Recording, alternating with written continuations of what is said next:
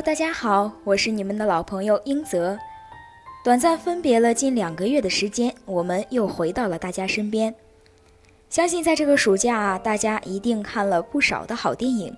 那么新学期的第一期爱电影，我们就来聊一聊一部票房高达三十亿的暑期档喜剧片《我不是药神》。《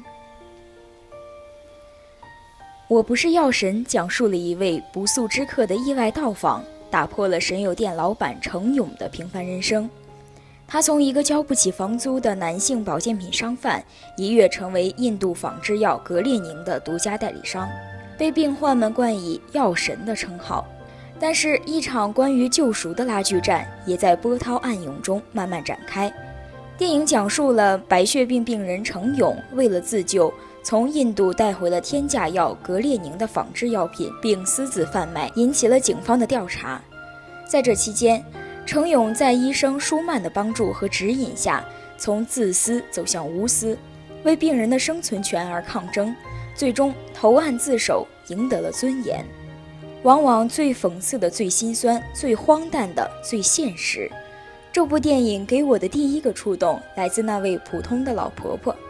在周一围饰演的曹斌警官抓住了购买印度仿制药的患者时，让他们说出卖家，却没有人回答。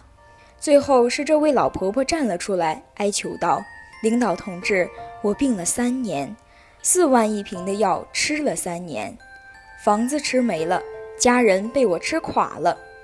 现在好不容易有了便宜药，你们非说它是假药，可这药假不假，我们能不知道吗？”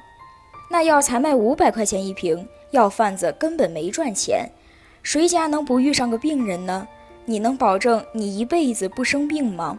你们把他抓走了，我们都得等死。可我不想死，我还想活着。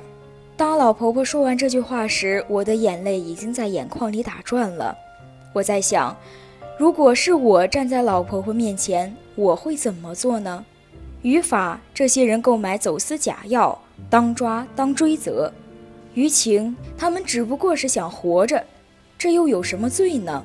还好曹斌是一个有担当、感性大于理性的人。我不知道他算不算是个优秀的警察，但是我能说他是个优秀且值得尊敬的人。这部电影带给我的第二个触动是程勇去监狱的车上，从他这里买药的白血病患者都来为他送行。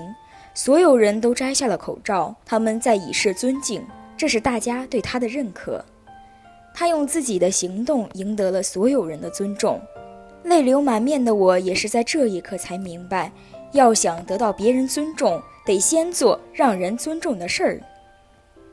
要我说啊，徐峥够傻，傻到去硬拍这么一部困难重重的片子。前期几乎没有任何曝光宣传，过审大概也经历了种种困境。以他现在的名声和身价，可以赚比这容易多的钱，但他偏偏就是拍了这么一部电影。但是呢，徐峥也够聪明，这么一部沉重又煽情的影片，前期宣传和电影很多地方的处理走的几乎完全是喜剧的路子，海报上的人笑得灿烂。电影院里前半程的笑声和后半程的哭声形成鲜明的对比，他用着最巧妙的方式，把他想表达的东西尽可能的送到了更多观众的眼前。在我看来，这部电影最大的成功，甚至不是电影本身，而是在于它告诉了我们有哪些禁忌是可以被打破的，哪怕只是一点点，这才是他想表达的希望。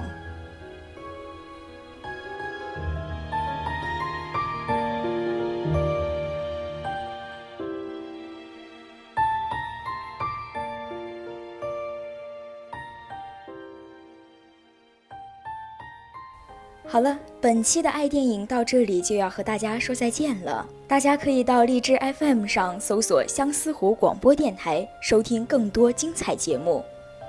爱电影，我们下周同一时间再会。